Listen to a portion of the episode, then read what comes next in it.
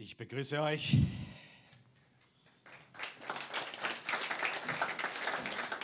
Danke, Uli. Ja, lass uns kurz beten. Himmlischer Vater, guter, gnädiger, treuer Gott. Wir dürfen dich Vater nennen. Du bist gut zu uns. Deine Liebe ist grenzenlos. Und du hast deine Liebe zu uns Menschen gezeigt, indem du Jesus für uns gabst. Wir danken dir dafür.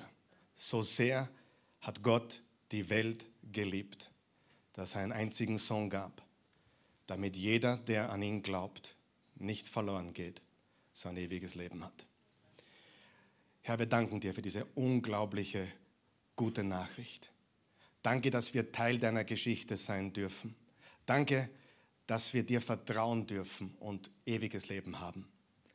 Wir danken dir dafür und wir beten für jeden Menschen hier oder zu Hause oder wo immer sie sind, die dich noch nicht kennen, die Jesus Christus noch nicht als Retter akzeptiert und angenommen und vertraut haben. Wir bitten dich für diese Menschen jetzt, dass sie heute diese Gnade erfahren. In Jesu Namen. Amen. Ich begrüße euch noch einmal zu unserer heutigen Botschaft, zu unserem heutigen Gottesdienst. Und ja, wie wir sehen, wir sind mitten im Sommer. Wir haben ein kleines Sommerprogramm und dazu gehören auch ein paar Einzelbotschaften, die wir hören werden. Und die Botschaft heute lautet die entscheidende Frage. Die entscheidende Frage. Wer von euch weiß, es gibt ein paar entscheidende Dinge im Leben. Und wenn man sich das anschaut, wie das Leben ist, gibt es nicht nur ein paar entscheidende Dinge, es gibt tatsächlich etwas ganz Entscheidendes, beziehungsweise das Entscheidende überhaupt. Glaubst du das? Kann es etwas geben im Leben, das absolut das Entscheidende ist? Hundertprozentig. Und darüber wollen wir heute sprechen und ich möchte uns heute mit drei Fragen ermutigen und gleichermaßen herausfordern. Drei Fragen, die entscheidend und wichtig sind, dass wir sie beantworten, dass du sie beantwortest, dass ich sie beantworte, dass wir sie für unsere Kirche, für unsere Gemeinde, für unsere Church beantworten, dass wir sie als individuelle Jesus-Nachfolger, Jesus Christus-Nachfolger beantworten. Und wie du diese Fragen beantwortest, ist natürlich von großer Bedeutung, wie sehr du ein Instrument Gottes sein wirst, wie sehr du ein Leben zu seiner Ehre und Herrlichkeit leben wirst. Wer hat das schon gemerkt? Alles in unserer Gesellschaft geht in die Richtung ich, mich, meiner, mir. Wir vier. Egal welche Werbung du anschaust, egal ob es eine Urlaubswerbung ist oder eine Versicherung ist, die werbt oder wirbt mit dem Ich in der Mitte, egal wo du hinschaust, früher als Saturn hatte, Geiz ist geil, habe ich mir gedacht, das ist schon schlimm. Aber Freunde, es ist noch schlimmer geworden. Es geht mehr und mehr in die Richtung, what is in it for me? Was habe ich davon? Und es ist ganz wichtig, dass wir den Schalter umlegen und verstehen, dass es im Leben nicht um mich geht. Es geht nicht um mich, um dich, es geht um das Reich Gottes. Jesus hat gepredigt das Reich Gottes. Wenn du Matthäus Evangelium liest, immer wieder, das Reich Gottes ist zu euch gekommen. Das Reich Gottes ist nahe herbeigekommen. Jesus hat das Himmelreich gepredigt. Das war seine Botschaft. Und das Himmelreich ist eine Einladung, dass wir in diesem Reich dabei sein dürfen. Dass wir Teil dieser Siegesgeschichte sein dürfen, von der wir letzten Sonntag gesprochen haben. Und aus diesem Grund möchte ich uns diese sehr herausfordernden Fragen, aber ich hoffe am Ende, wenn du mit mir dabei bleibst, wirst du sehen, diese Fragen sind extrem ermutigend und extrem lebensverändernd. Und ich habe diese Fragen nicht erfunden. Sie kommen direkt aus dem Munde Jesu. Wie könnte es anders sein? Mitten aus dem Lukas-Evangelium. Und ich kann euch nur sagen, wie es mir gerade geht. In mir passiert gerade sehr, sehr viel. Ich kriege eine neue oder eine noch stärkere Perspektive aufs Leben, auf die Gemeinde, auf die Kirche, warum wir da sind, äh, auf die Perspektive, was es bedeutet, ein echter Jesus-Nachfolger zu sein. Wer von euch weiß, jeder, nicht jeder, der sich Christ nennt, ist ein echter Jesus-Nachfolger. Schon gemerkt? Und ich sage dir die nackte Wahrheit, und das wird jetzt einige schockieren. Ich schätze, dass mindestens 20 Prozent von denen, die heute da sind und zusehen, noch keine Jesus-Nachfolger sind. Mindestens 20 Prozent. Und das ist normal, wenn man eine größere Gruppe von Menschen vor sich hat, aber es ist die Realität. Du wirst kein Jesus-Nachfolger, weil du in die Kirche gehst. Du wirst auch kein Auto, wenn du in die Garage gehst. Und du wirst kein Hamburger, wenn du bei McDonald's durch ein Drive-Thru fährst. Du wirst auch kein Jesus-Nachfolger, weil du im Gottesdienst warst. Sind wir uns einig? Ganz wichtig. Und wie ich letzten Sonntag gesagt habe, man wird auch kein Jesus-Nachfolger, weil man ein Übergabegebet gebetet hat. Man wird ein Jesus-Nachfolger, weil man ihm nachfolgt, weil man ihm vertraut, weil man sich voll und ganz. Und ich habe heute genau aufgepasst bei den Liedern. Drei der Lieder sind mir aufgefallen, ging es, ich will dir ganz gehören.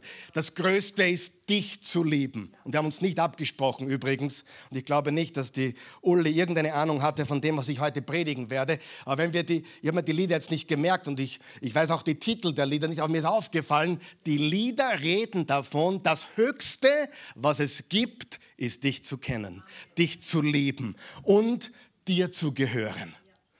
Und Jesus nachfolgen ist wirklich eine besondere Sache. Und noch einmal, die Fragen, die wir uns heute stellen werden, das sind Fragen an mich, an dich, an uns, an unsere Kirche. Es sind keine leichten Fragen und sie sind auch nicht leicht zu beantworten. Die kann man nicht einfach so beantworten.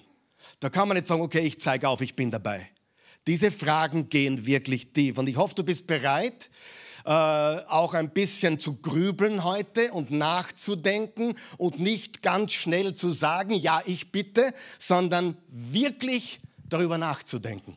Folge ich Jesus von ganzem Herzen oder folge ich ihm noch nicht? Und das ist ganz wichtig. Und ich habe ein bisschen gezögert in dieser Botschaft. Ich gebe es offen zu. Ich habe es ja letzten Sonntag schon fertig gehabt, aber letzten Sonntag habe ich mich noch nicht so getraut. Aber heute traue ich mich. Heute bin ich sehr mutig. Und vor allem, ich weiß, Gott liebt uns zu sehr, um uns so lauwarm zu lassen, wie wir sind. Gott liebt uns zu sehr, um uns so, so äh, seicht zu lassen, wie wir sind. Gott möchte etwas ganz Besonderes mit dir, mit mir, mit uns und mit allen, die ihm nachfolgen. Wer ist noch dabei oder habe ich jemanden verloren? Ganz, ganz wichtig. Keine leichten Fragen, auch nicht leicht zu beantworten, aber wir müssen sie stellen und beantworten. Und ich denke, ich habe den Verdacht, dass wir sie unweigerlich irgendwann einmal beantworten werden. Wisst ihr, dass in der Bibel steht, jedes Knie wird sich beugen und jede Zunge muss bekennen. Das inkludiert alle Menschen, die du kennst. Auch Menschen, die du schon mitgenommen hast in den Gottesdienst, die immer noch auf ihrem atheistischen oder agnostischen oder anderweitigen Standpunkt stehen, sie werden ihre Knie beugen vor Jesus Christus. Und sie werden mit ihrem Mund bekennen, jawohl, Jesus ist Herr. Und ich glaube, dass diese Fragen von diesem Kaliber sind. Wir werden sie unweigerlich beantworten. Aber gehen wir jetzt zum Bibeltext. Lukas Kapitel 9, Verse 57 bis 62. Es sind Worte unseres Meisters Jesus. Und er sagt, es steht folgendes. Als sie weiterzogen, wurde Jesus von einem Mann angesprochen. Ich will dir folgen, wohin du auch gehst, sagt er. Unterstreicht dir bitte, ich will dir folgen. Ich will dir folgen, wohin du auch gehst, sagte er. Doch Jesus entgegnete ihm, die Füchse haben ihren Bau und die Vögel haben ihre Nester. Aber der Menschensohn hat keinen Platz, wo er sich ausruhen kann.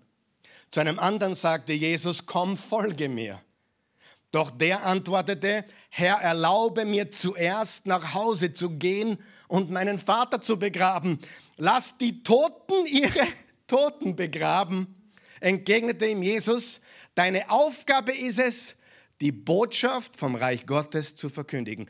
Der erste Mann wollte ihm nachfolgen. Zum zweiten Mann sagt Jesus, folge mir nach. Worum geht es? Jesus nachzufolgen. Amen. Vers 61. Wieder ein anderer sagte, Herr, ich will ja gerne mit dir gehen oder dir nachfolgen, aber erlaube mir doch erst noch von meiner Familie Abschied zu nehmen. Doch Jesus sagte, wer seine Hand an den Pflug legt und dann nach hinten sieht, der ist für das Reich Gottes nicht brauchbar. Meine Güte, das sind starke Worte, oder? Ich meine, wenn du dir wirklich auf der Zunge zergehen lässt, was Jesus hier sagt, da wirst du nachdenklich, oder? Und doch bin ich der Überzeugung, das Lukas-Evangelium ist wahrscheinlich das meistgelesene Evangelium. Johannes und Lukas werden so wahrscheinlich die meistgelesenen Evangelien sein. Ich glaube, die meisten von euch haben da schon drüber gelesen, oder? Aber heute wollen wir sehen, was für drei Fragen hier inkludiert sind. Die Fragen kommen nicht von mir, die Fragen kommen von Jesus Christus. Und unterm Strich, wie wir heute sehen werden, geht es um eine letztliche eins, ein, eine Frage. Frage Nummer eins. Komfort oder das Kreuz? Komfort oder das Kreuz? Ein bisschen ausführlicher formuliert wirst du dich für Komfort entscheiden oder wirst du dich für das Kreuz entscheiden? Wer weiß, das ist eine echte Frage, die wir uns jeden Tag stellen müssen. Frage, ist Gott gegen jeden Komfort? Natürlich nicht. Ist er dagegen, dass du es dir manchmal gut gehen lässt? Natürlich nicht. Aber wer von euch weiß, manchmal muss man Entscheidungen treffen, die sind nicht leicht. Man muss sich entscheiden, lebe ich für Komfort oder lebe ich für das Kreuz. Und ich rede hier in der Wir-Form, ich spreche hier genauso zu mir. Und schauen wir uns Vers 57 nochmal an. Als sie weiterzogen, wurde Jesus von einem Mann angesprochen. Ich will dir folgen, wohin du auch gehst. Egal, wo du hingehst, Jesus, ich folge dir nach.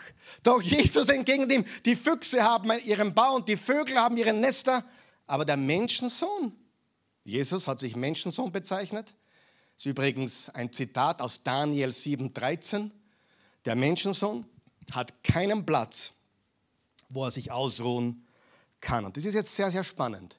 Das Matthäusevangelium und das Markus-Evangelium berichten von der gleichen Geschichte. Nur von Matthäus und Markus finden wir heraus, dass dieser Mann, der Jesus hier nachfolgen will, ein Gesetzeslehrer war. Er war selbst ein Rabbi. Ein Rabbi. Und Jesus war zu diesem Zeitpunkt bereits sehr populär. Und was werdende möchte gern Rabbis oder Gesetzeslehrer gerne taten, sie haben sich einem Größeren angeschlossen, um Aufmerksamkeit zu bekommen. Versteht ihr, was ich sage? Sie haben sich angeschlossen, jemanden, der weiter war, größer war, um an der Aufmerksamkeit, um am Ruhm, um an dem seinem Netzwerk mitzupartizipieren. Leider muss ich das, das ich, ich tue es ungern, aber ich unterstelle diesem Gesetzeslehrer, dass er das getan hat. Weil wer von euch kennt Menschen? Die meisten von uns tun Dinge zum eigenen Vorteil. Ist es nicht so? Es tut mir leid, das zu sagen, aber es gibt Menschen, die kommen in den Gottesdienst und beurteilen den Lobpreis, beurteilen den Heiligen Geist. Und meine Frage ist immer, wie viele Menschen hast du von der Liebe Gottes erzählt? Wie viele Menschen liegen dir am Herzen, dass sie Jesus kennenlernen? Der Heilige Geist wird dich mit Kraft ausstatten aus der Höhe. Und ihr werdet meine Zeugen sein. Jerusalem, Judäa, Samarien an die Grenzen der Erde. Liebe Freunde, die geisterfülltesten Christen sind nicht die, die am lautesten Halleluja schreien, am lautesten singen, am höchsten die Arme oben haben. Die mit dem Heiligen Geist erfüllt sind, sind die, die beten und die Welt für Jesus erreichen. Den Heiligen Geist kriegst du auf deinen Knien. Und so viele Christen, ich meine, wir leben in der Konsumgesellschaft. Die meisten beurteilen den Gottesdienst und nicht die Botschaft für sie persönlich. Ist es nicht so? Der Gottesdienst war heute gut und heute hat er mir weniger gefallen. Weißt du was? Du hast etwas ganz schräg verpasst. Amen. Sagen wir noch wach? Ich weiß, das ist heute nicht diese Happy-Go-Lucky-Message, aber Komfort oder das Kreuz. Und das ist extrem wichtig, was ich da sage. Und was Jesus hier ganz klar macht, kristallklar macht, crystal clear, baby, kristallklar, der Glaube an mich ist kein Weg zu mehr Komfort oder höheren Status oder mehr Luxus und Leichtigkeit in dieser Welt. Nein, nein, nein. Der Weg der Jesus-Nachfolge ist auch nicht gepflastert mit Selbstbeförderung oder Selbstverwirklichung. Sagen wir noch wach. Tatsächlich ist die Einladung Jesus, folge mir nach und nimm dein Kreuz auf dich. Tatsächlich beginnt alles mit Selbstverleugnung ein Kreuz auf sich nehmen. Lesen wir Lukas 9, Vers 51. Da steht, als die Zeit näher rückte, in der Jesus in den Himmel zurückkehren sollte, machte er sich entschlossen, sag mal entschlossen, geht, es geht besser, oder? Entschlossen, oder seid ihr so schockiert heute? Entschlossen auf den Weg nach Jerusalem. Was will uns die Bibel hier sagen?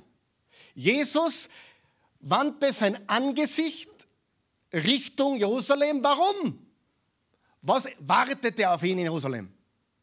Das Kreuz. Und Jesus wandte sich nach Jerusalem und war entschlossen hinzugehen, um dort als Lamm Gottes für uns gekreuzigt zu werden, um dort ans Kreuz zu gehen. Und einige Verse vorher, ganz wichtiger Vers, nun wandte sich Jesus an alle, sagen wir alle, und sagte, wenn jemand mein Jünger sein will, wer will das? Wer will ein Jünger Jesus sein? Wenn jemand mein Jünger sein will, muss er sich selbst verleugnen. Unterstreicht ihr das bitte? Verleugnen. Sein Kreuz täglich auf sich nehmen und mir nachfolgen. Das Kreuz. Komfort oder das Kreuz. Das Kreuz heute, was symbolisiert das Kreuz? Ich sehe einige hier, die haben sogar ein Kreuz herumhängen. Ich habe auch eins zu Hause. Ich habe, ich habe auch manchmal eins um den Hals. Aber heute ist das Kreuz ein Schmuckstück. Es ist Respekt, es ist Ehrfurcht. Es symbolisiert Respekt und Ehrfurcht. Damals war das Kreuz nichts anderes als ein Zeichen für die brutalste Hinrichtung oder eine der brutalsten Hinrichtungen überhaupt. Darf ich dir, darf ich deine Seifenblase zerplatzen? Die Christen im ersten Jahrhundert trugen keine Kreuze um den Hals. Weißt du das? Ah. Habt ihr es gehört, was ich gesagt habe? Die Christen im ersten Jahrhundert trugen keine Kreuze. Ich sage nicht, dass das falsch ist, im Gegenteil. Ich finde das Kreuz das wichtige Symbol. Aber Faktum ist, das wäre so, als würden wir, wenn du, du ladest deine Freunde ein zum Mittagessen, zum Abendessen, zum Kaffee und bei dir im Wohnzimmer hängt ein elektrischer Stuhl. Oder eine Giftspritze, wie es in Amerika vollzogen wird. Oder, wie es früher vollzogen wurde, ein Strick Du, Hugo, was hat denn der Strick da an der Wand? Oder was ist denn das für ein elektrischer Stuhl, der bei dir da im Wohnzimmer hängt? Das sind brutale Hinrichtungsformen und Symbole dafür. Aber niemand von uns würde eine Giftspritze aufhängen. Was, was hat das Kreuz für eine Bedeutung in Wahrheit? Kein Schmuckstück. Das Kreuz ist ein Bild des Todes. Jesus Christus ist für uns gestorben. Und ein Bild des Todes. Und wenn Jesus sagt, nehmt euer Kreuz auf euch, nehmt dein Kreuz auf dich, dann bedeutet das, sich selbst zu sterben. Und wer von euch weiß, vor allem die Männer wissen das, das muss man jeden Tag praktizieren. Oder bin ich der Einzige, der fleischliche Gedanken hat oder komische Gedanken in jeglicher Form? Das Fleisch zu kreuzigen, sein Kreuz auf sich zu nehmen, Jesus nachzufolgen. Kreuz bedeutet, sich selber zu sterben, sein eigenes Ego niederzulegen, sein eigenes, seine eigene Selbstverwirklichung niederzulegen. Machen wir eine kurze Tour durch das Lukas-Evangelium. Lukas 10, Vers 1 bis 3. Danach wählte der Herr 70 andere Jünger aus und schickte sie zu zweit voraus in alle Städte und Dörfer, die er später selbst aufsuchen wollte. Er sagte zu ihnen, die Ernte ist, die Ernte ist, die Ernte ist, das steht nicht da, es stimmt, aber es steht nicht, ihr müsst lesen. Die Ernte ist groß, steht bei mir, oder? Kann ich, den, nächsten Vers bitte haben an der, an der? Die Ernte ist groß, danke. aber sie ist auch reif natürlich. Die Ernte ist groß, aber es gibt nur wenige Arbeiter. Bittet deshalb den Herrn der Ernte, mehr Arbeiter auf seine Felder zu schicken. Und jetzt kommt der wichtige Satz. Geht, ich sende euch wie Lämmer unter die Wölfe. Wie schickt uns der Herr? Wie Lämmer unter die Wölfe. Na, ein Lamm unter den Wölfen. Was passiert da? Was kann man erwarten, wenn ein Lamm unter die Wölfe geht? Hä? Tod, oder? Tod. Tod. Ich sende euch wie Lämmer unter die Wölfe. Lukas 10. Ein Gesetzeslehrer wollte Jesus auf die Probe stellen. Rabbi fragte er, was muss ich getan haben, um das ewige Leben zu bekommen? Jesus fragte zurück, was steht denn im Gesetz? Was liest du dort? Er erwiderte, du sollst den Herrn, deinen Gott, lieben von ganzem Herzen, mit ganzer Hingabe, mit all deiner Kraft und mit deinem ganzen Verstand und deinen Nächsten sollst du lieben wie dich selbst. Du hast richtig geantwortet, sagte Jesus, tu das, dann wirst du leben. Doch der Gesetzeslehrer wollte sich rechtfertigen. Deshalb fragt er Jesus, und wer ist mein Nächster? Und wenn du die Bibel kennst, weißt du, dass Jesus daraufhin die Geschichte vom barmherzigen Samariter erzählt. Unmittelbar nach diesem Vers kommt die Geschichte vom barmherzigen Samariter. Der religiöse Levit ging vorbei, der, der, also der Priester ging vorbei, der Gesetzeslehrer, der Pharisäer ging vorbei und der Fremdling, der Ausländer, der Samariter blieb stehen, verwundete ihn, also verband seine Wunden mit Öl und Wein, ging ins nächste Hotel, hat seine American Express liegen gelassen und hat gesagt, morgen komme ich wieder. Charge it, baby. Er hat dem geholfen, der Not brauchte, der Not hatte, der Hilfe brauchte. Im Lukas 11, Vers 42 steht, doch wehe euch, ihr Pharisäer, von den kleinsten Küchenkräutern gebt ihr noch den zehnten Teil ab und lasst doch die Forderungen der Gerechtigkeit und Liebe Gottes außer Acht.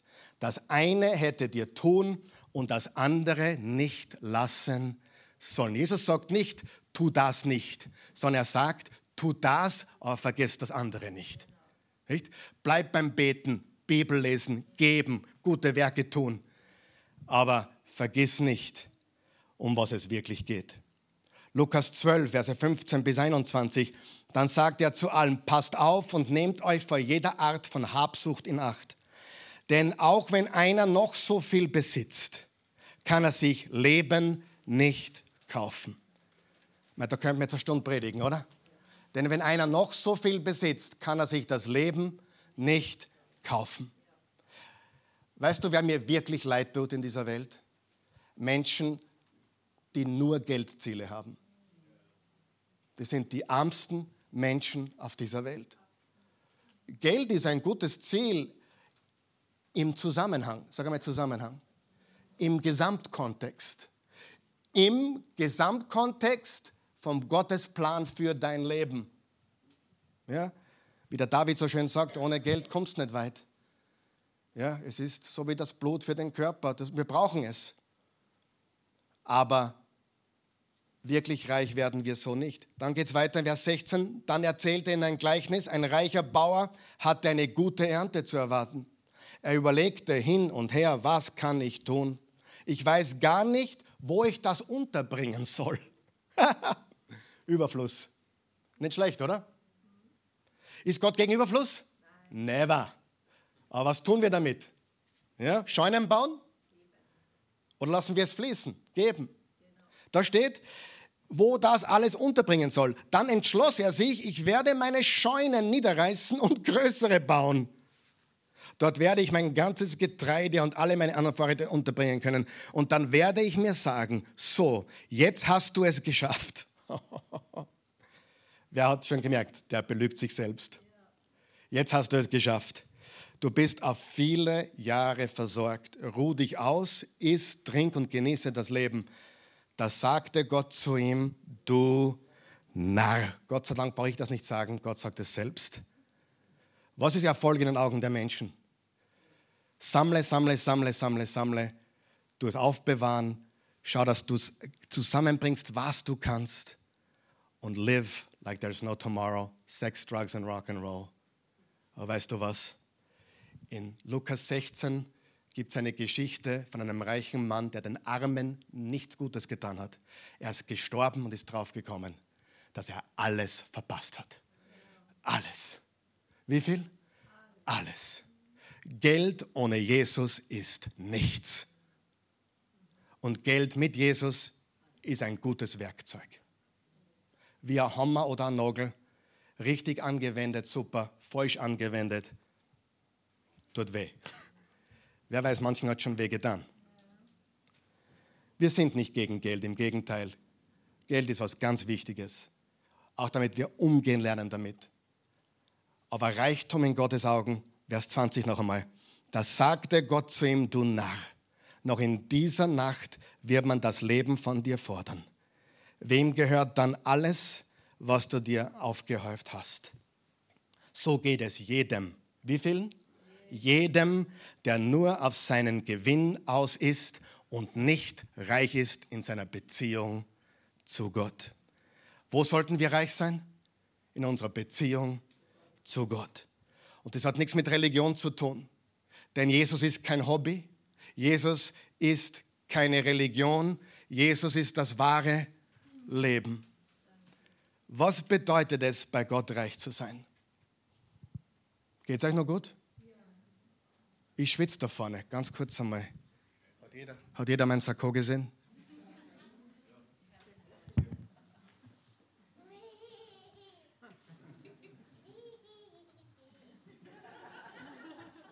Das ist lustig, gell?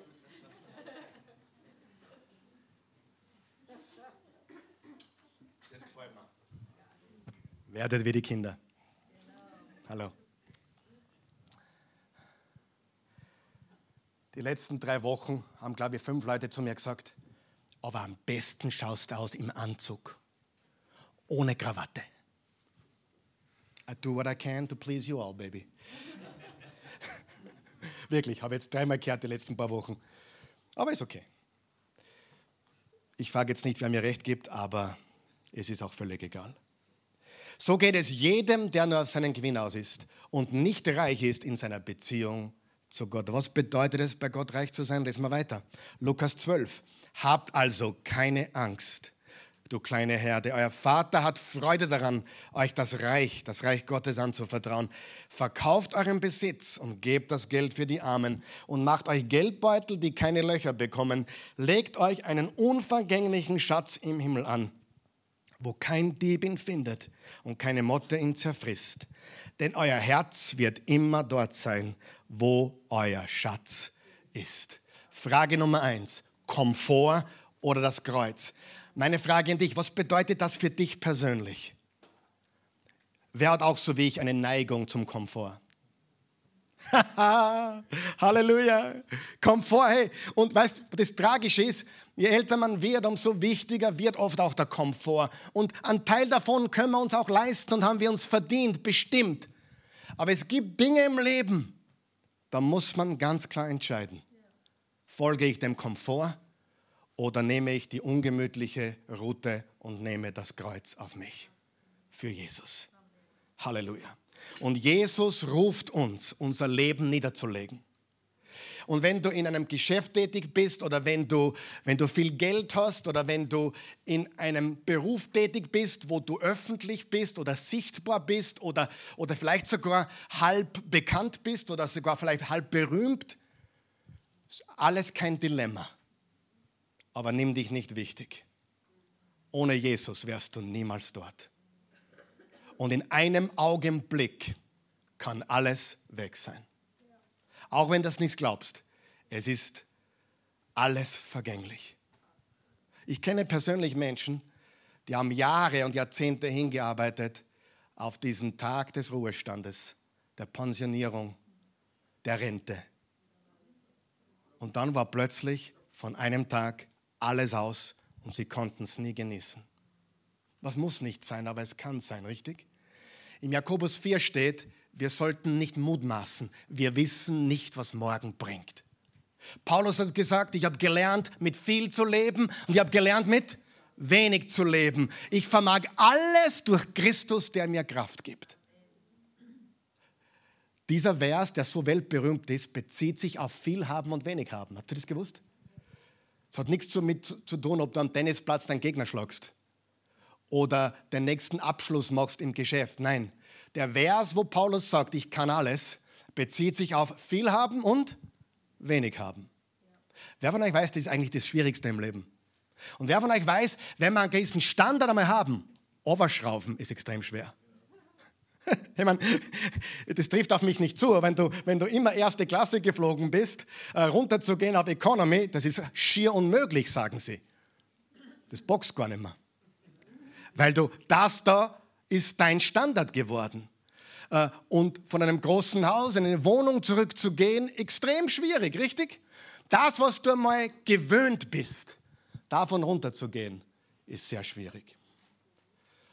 Und manchmal ist aber das genau, was Jesus will. Weißt du das? Ich will euch nicht unbedingt heute als beste Freunde gewinnen. Ich möchte euch die Wahrheit sagen. Manchmal sagt Jesus, geh eine Stufe runter. Stell das zurück. Der Komfort ist dein Götze geworden. Wer weiß, Komfort kann ein Götze sein. Und drum noch einmal. Jesus liebt uns. Wer weiß, dass Jesus uns liebt? Er schickt uns wie Lämmer unter die Wölfe. Wer weiß, da draußen sind Wölfe. Und um, um da draußen für Gott, für Jesus Christus was zu tun, was Gutes zu bewegen, muss man bereit sein, gewisse Dinge im Leben niederzulegen. Wer von euch weiß, Jesus hat einige komische Sachen gesagt. Wenn dein Auge dich verführt, reiß es aus. Und wenn dein linker Haxen dich verführt, reiß ihn aus. Und wenn dein rechter Arm dich verführt zur Sünde, reiß ihn aus. Wer weiß, er hat nicht gemeint, dass du heimgehst mit dem Messer da dein Auge ausschneidest. Und das würde ja dein Problem gar nicht heilen, denn die Bilder spielen sich intern weiter ab, richtig? Was er damit gesagt hat, ist ganz einfach. Gewisse fleischliche Dinge müssen wir einfach abschneiden. Nicht wörtlich abhacken, sondern einfach abschneiden. Und gewisse Dinge muss man loslassen. Jesus ruft uns, unser Leben niederzulegen. Halleluja. Darf ich dir kurz ein paar Statistiken geben? Nur so nebenbei. Circa, die, das sind ganz neue Zahlen. Circa 340 Millionen Christen, 340 Millionen Christen, ein Drittel von einer Milliarde, werden weltweit derzeit, jetzt, Stand jetzt, verfolgt. Und nicht so ein bisschen getratzt, was, du bist Krise, ah, du bist der Sekte, gehst in die Sekte. Nein, verfolgt. Christen in Nordkorea. Interessant ist, es gibt in Nordkorea 400.000 Christen. alle, die beim Beten oder Bibellesen erwischt werden, kommen in ein Arbeitslager und Gefängnislager. Unter schlimmsten Umständen. Derzeit vermutet man oder man schätzt die Zahl der Christen in Arbeitslagern und Gefängnislagern in Nordkorea bei circa 70.000 Christen.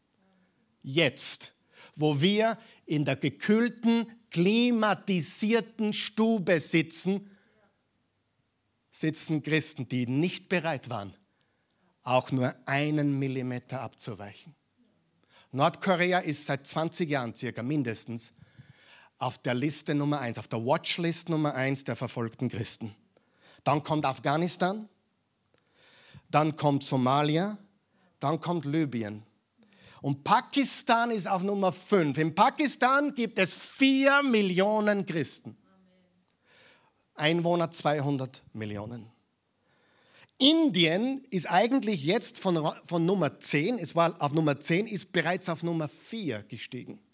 Indien hat äh, 70 Millionen Christen, 70 Millionen, so, so groß wie Deutschland, und ungefähr 1,4 Milliarden Menschen.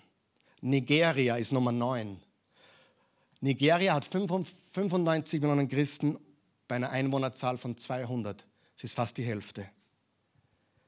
Eritrea hat zweieinhalb Millionen Christen bei einer Einwohnerzahl von 5,5, also auch fast die Hälfte. Iran hat 800.000 Christen 83 Millionen Einwohner. Iran ist Nummer 8 der verfolgten Christenliste. Frage. Wissen wir, wie es Christen auf der Welt geht, ja oder nein? Und du bist heute, ihr seid mir nicht böse, oder? Don't be angry. Don't be angry with me, baby. Aber viele kommen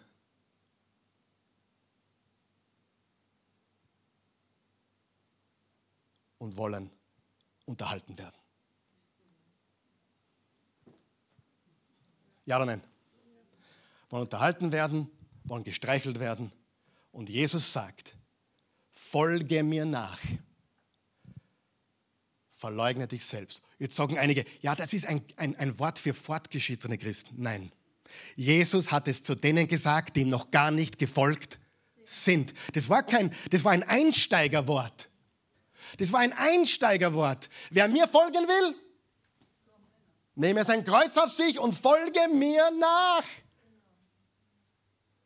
Neulich sagte jemand zu mir, Karl Michael, manche deiner Botschaften sind ein bisschen für zu fortgeschrittene. Was, ich, ich, bin ein bisschen keck, ein bisschen, ich bin ein bisschen frech, gebe ich zu. Meine Antwort war, du meinst, sie sind nicht seicht, oder? Viele Christen da draußen in Europa glauben, sie müssen die Predigten seicht machen, dass sie die Welt erreichen. Und sie erreichen weder die Welt, noch werden Christen stärker. Und das ist die Wahrheit. Wem hilft das heute? Wer ist schon ermutigt? Also ich bin ermutigt, weil ich Jesus liebe über alles. Und wenn du noch nicht ermutigt bist am Ende, glaube ich, wirst du jubeln. Frage Nummer zwei. Und ich habe mir Mühe gegeben, dass die Buchstaben zusammenpassen. Komfort und Kreuz, Erhaltung oder Evangelisation. Ich habe mich mit Worten gespielt ein bisschen natürlich. Die Frage lautet, geben wir uns mit der Erhaltung des Status quo zufrieden oder sind wir bereit, echte Opfer zu bringen, um die Welt zu erreichen? Das nennt man Evangelisation und wie nennt man es noch? Mission. Schon gehört? Im Lukas 9, Vers 59 bis 60 steht, zu einem anderen sagte Jesus, komm, folge mir doch. Mir doch. Der andere, Herr, erlaube mir zuerst nach Hause zu gehen, um meinen Vater zu begraben. Lass die Toten ihre Toten begraben, entgegnete ihm Jesus. Deine Aufgabe ist es, die Botschaft vom Reich Gottes zu verkünden. Was für ein unsensibler Jesus. Ist er nicht unsensibel? Unsensibel. Wie kann er sowas sagen? hey, lass die Toten ihre Toten begraben. Wenn meine Mutter gestorben ist, voriges Jahr, und jemand hätte zu mir gesagt, lass jemand anderen die Beerdigung machen, geh du lieber predigen, hätte ich gesagt, geht's dir noch gut? Was hat Jesus hier gemeint? Was könnte so dringend sein? Was könnte so wichtig sein? Was ist das Wichtigste von allem, was Jesus hier sagt? Das Wichtigste von allem ist das Reich Gottes. Und das Reich Gottes zu verkündigen. Und Evangelisation bedeutet nichts anderes wie Menschen für Christus zu gewinnen. Im lokalen, regionalen Bereich und im weltweiten Bereich. Wenn du heute hier bist oder zusiehst, noch kein Jesus-Nachfolger bist, dann lade ich dich jetzt ein, wirklich gut zuzuhören. Wir sind froh, dass du da bist, ehrlich. Was ist die gute Nachricht vom Reich Gottes? Es gibt einen Gott, der über uns allen ist. Amen. Und wir haben alle gegen ihn gesündigt. Alle. Das Resultat, wir sind getrennt von Gott. Alle möglichen Religionen haben alle möglichen Rezepte, Regeln, Rituale, Gebete, Schritte, wie du mit Gott wieder ins Lot kommst. Aber Gott kam zu uns. Halleluja. Er war ohne Sünde und starb für unsere Sünden. Er blieb nicht tot, er besiegte das Grab. Und wenn du ihm vertraust, hast du ewiges Leben. Er hat alle Sünden getilgt, er schenkt dir ewiges Leben und eine Beziehung mit ihm. Dein Leben kann sich von jetzt an für immer verändern. Und das sind gute Nachrichten und die müssen wir bekannt geben. Ist das nicht genial, dass wir das dürfen? Die Bernadette hat mir gerade erzählt, sie war gerade eine Woche weg und sie hat die Berge gesehen. Ich habe gefragt, wie war es? Ja, schöne Berge, wunderschöne Täler, Seen und Wasser und Meer und überall sieht man die ganze Schöpfung. Wer von euch weiß oder glaubt, dass die Schöpfung Gottes Herrlichkeit verkündigt? Im Römer 1 steht, kein Mensch hat eine Ausrede. Die Schöpfung ruft vom Schöpfer. Und jetzt bitte bist du noch, wenn du jetzt sitzen bleiben kannst, was ich jetzt sage, dann gehörst du erweckt. Kein einziger Berg, kein einziges Meer, kein einziger See und kein einziges Tal. Weder der Großglockner noch der Mont Blanc noch der Mount Everest haben jemals die Liebe Gottes verkündigt und was Jesus am Kreuz für uns getan hat. Dieses Privileg ist dem Menschen vorbehalten.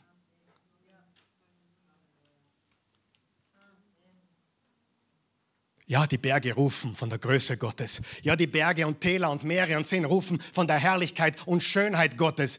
Aber kein einziges Geschöpf hat je der Löwe majestätisch, auch ein Bild für den König in der Bibel. Noch nie hat ein Löwe in der, in der Sahara oder in Afrika von der Liebe Gottes erzählt. Von der Majestät Gottes, von der Schöpfung Gottes. Aber die Liebe Gottes zu verkünden, das macht kein Engel, das macht der Mensch. Dieses Privileg ist uns vorenthalten.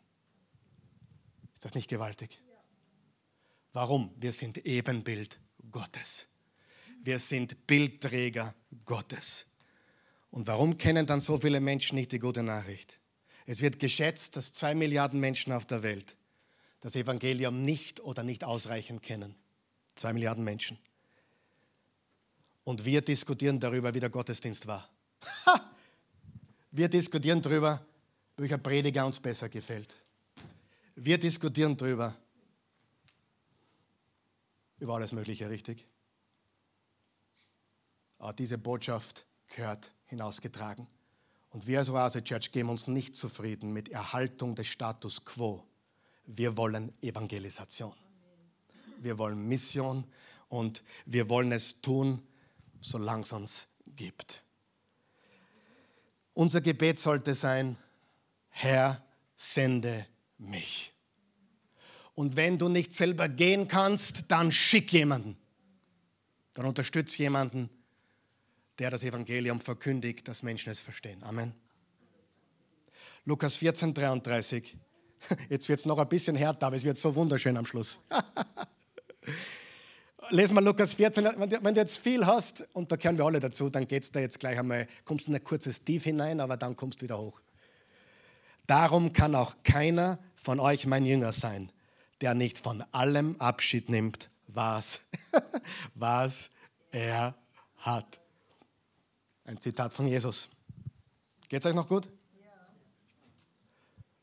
Und das führt uns zur dritten Frage, zur letzten Frage. Was ist die erste Frage? Komfort oder das Kreuz? Was ist die zweite Frage, die uns als Gemeinde auch betrifft? Erhaltung oder Evangelisation? Darf ich dir was sagen? Der Gottesdienst ist natürlich da, damit wir gestärkt werden. Aber der Gottesdienst ist auch da, damit wir ihn nutzen, um Menschen zu gewinnen. Frage Nummer drei, und ich habe mir wieder Mühe gegeben mit den Worten. Zuerst haben wir KK, Kreuz oder Komfort, Komfort oder das Kreuz. Dann haben wir Erhaltung oder Evangelisation. Und jetzt haben wir unentschlossen oder ungeteilt. Wird unser Leben von einem unentschlossenen Sinn oder einem ungeteilten Herzen geprägt sein? Ein unentschlossener Sinn oder ein ungeteiltes Herz. Vers 61 im Lukas 9.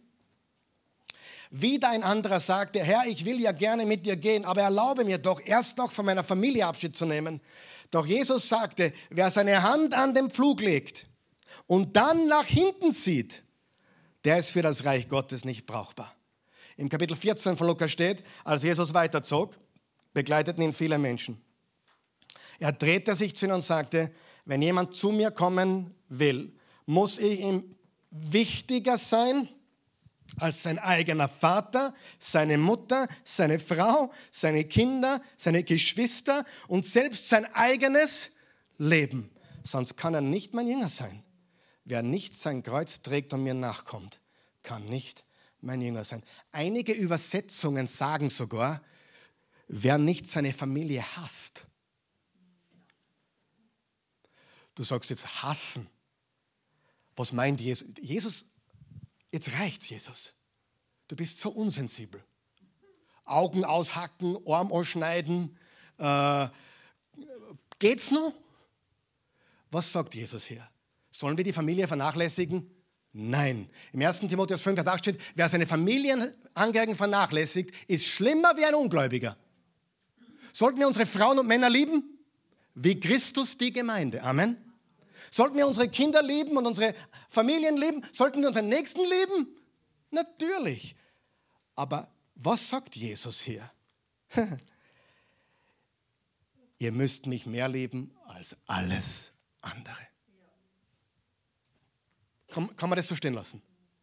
Natürlich sollst du deine Frau nicht hassen. Auch was du dich manchmal danach fühlst. Oder den Mann.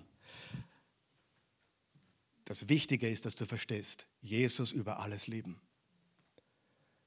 Mit ganzem Herzen. Und das führt uns zu der Frage, die echte Frage, ist Jesus genug für uns? Das ist die wahre Frage. Das ist die Frage, die entscheidende Frage, die alle drei Fragen zusammenführt. Ist Jesus genug für uns? Ist er das? Das ist der Knackpunkt. Der Knackpunkt ist, ist Jesus genug oder nicht? Und ich schließe mit folgendem Vers. Und dann werden wir das Abendmahl feiern, weil wir nur noch jubeln können darüber, was er für uns getan hat. Wer weiß, dass das Kreuz zur Freude führt? Und Menschen für Jesus gewinnen zur Freude führt. Und ein ungeteiltes Herz zu haben für Gott und sein Reich ist pure Freude. Wer weiß das? Und wer weiß, dass Eigensinn, also sich selbst zu verwirklichen und Komfort und Selbsterhaltung und unentschlossener Sinn führt ins Tal der Depression. Kann es sein, dass es viele depressive Christen gibt? Deswegen, weil sie diese Fragen nicht wirklich richtig beantworten. Jesus ist genug für uns. Du kannst mir das nachsagen, wenn du willst. Wenn du das nicht meinst, lass es. Jesus ist genug für mich. Er ist genug für mich. Und wisst ihr was? Ich glaube von ganzem Herzen. Jede andere Antwort wird in den Tagen, die kommen, nicht ausreichen. Du wirst älter, wir werden älter, wir verlieren Dinge, die Welt ändert sich. aber das Reich Gottes bleibt bestehen in aller Ewigkeit. Und ich möchte mit diesem Vers enden, weil der ist so genial. Matthäus 13, Vers 44, wo Jesus auf den Punkt bringt, worum es geht. Mit dem, lesen wir es laut gemeinsam. Mit dem Himmelreich ist es wie mit einem Schatz, der in einem Acker vergraben war und von einem Mann entdeckt wurde. Der Mann freute sich so sehr, dass er, nachdem er den Schatz wieder vergraben hatte, alles verkaufte, was er besaß und dafür den Acker kaufte. Und seine Freunde haben ihn wahrscheinlich gefragt, Herrst, geht's dir noch gut? Der Ocker da drüben. Schau da an, wie, wie, wie der ausschaut. Der ist ja ein hiniger Ocker. Und er lächelt und sagt, ich habe Insider-Informationen. Ich weiß etwas, was du nicht weißt. Und der Acker hat etwas, was du nicht weißt und auch nicht hast. Aber ich weiß etwas über diesen schieren Acker, was du nicht weißt. Da ist ein Schatz verborgen. Und er hat alle seine Schätze verkauft, er hat alles eingelöst und diesen Acker gekauft. Warum? Weil dort war der Schatz. Was, was sagt Jesus mit diesem einen, mit diesem einen Vers? Jesus ist jemand, ich sage es ganz langsam, alle, die neu sind, wirklich, das ist die beste Botschaft für Neue heute. Wer weiß, das ist eine super Botschaft für Neue, oder? Die fangen gleich richtig an. Nicht folge Jesus und er füllt deine Taschen und er macht dich gesund und er macht deine Haare wieder wachsen am Kopf. Hallo, geht's noch? Wo soll das? Jetzt ehrlich. Aber wer von euch weiß, dass so ein Evangelium allerseits gepredigt wird? Das wird ich habe es predigt früher. Folge Jesus und alles wird gut. Folge Jesus und du wirst geschäftlichen Erfolg haben und du wirst dies, und wisst ihr was? Gott ist nicht gegen geschäftlichen Erfolg. Im Gegenteil. Aber das ist nicht das Evangelium. Das Evangelium ist, wenn du mir nachfolgst, dann kriegst du einen Acker, da ist ein Schatz versteckt, das kannst du dir nicht vorstellen. Jesus ist alles wert. Er ist jemand, für den es sich lohnt, alles zu verlieren. Er ist der Sohn Gottes, er ist das Alpha und Omega, er ist der Anfang und das Ende, er ist der Erste und der Letzte.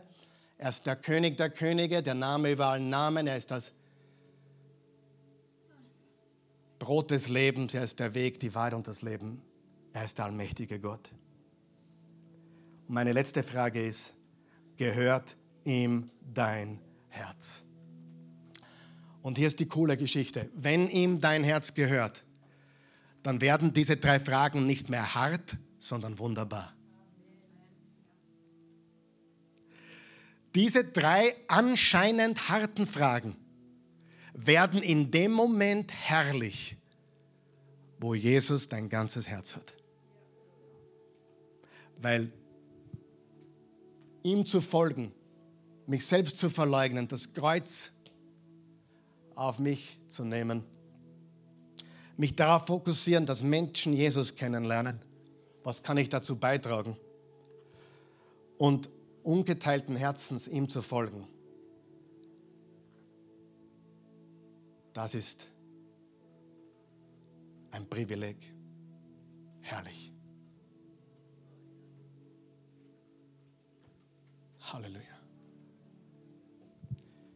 Vater im Himmel, wir loben und preisen dich. Wir danken dir für deine unendliche Güte und Gnade. Danke, dass du uns liebst, wie wir sind. Danke, dass du für uns dein Leben gegeben hast. Du bist für uns gestorben am Kreuz. Du hast alles gegeben, damit wir zurück zum Vater kommen können. Ich danke dir von ganzem Herzen. Für jeden Menschen hier, für jeden Menschen, der wo irgendwann das mit dabei ist, jetzt Ich bitte dich, dass du uns hilfst. Ein ungeteiltes Herz zu haben, dir nachzufolgen. Natürlich ist die traurige Wahrheit, ist unser aller Tendenz, auch meine, ist, un, ist ein unentschlossener Sinn. Kämpf jeden Tag damit. Ist nicht leicht. Aber immer wieder zurückzukommen, in ungeteilten Herzens zu folgen. Lass uns bitte aufstehen. Vater, ich danke dir. Wenn du hier bist, heute Morgen, und Jesus nachfolgen willst, wir werden heute etwas ganz anderes machen als sonst. Heute werde ich kein Gebet vorbeten. Ich weigere mich heute, ein Gebet vorzubeten. Ich weigere mich, ich mache es heute nicht. Wenn du Jesus nachfolgen willst von ganzem Herzen, wir werden jetzt eine Minute still sein. Und dort, wo du stehst, oder wenn du nicht stehen kannst, bitte sitz werden uns 60 Sekunden Zeit nehmen und wir werden, jeder, der es möchte, Jesus in eigenen Worten vor sich, zu sich selbst, du kannst den Mund bewegen oder auch nicht, aber in deinen eigenen Worten, Jesus zu sagen, ich nehme das Kreuz auf mich, ich verleugne mich selbst, ich will dazu beitragen, dass Menschen von dir erfahren und ich will dir ungeteilten Herzens folgen. Und bitte hab keine Angst davor, dass du das nicht schaffst. Leg die Angst ab vom Versagen, bitte. Dann darf er dich schon lange nicht mehr dastehen. Weil wir machen alle wieder, immer wieder Fehler. Und wir haben alle Gedanken, die uns abbringen. Aber lass uns wieder zurückkommen zu dem richtigen Weg, zum Kreuz, zum ungeteilten Herzen. Wenn du das wirklich willst, ab jetzt 60 Sekunden.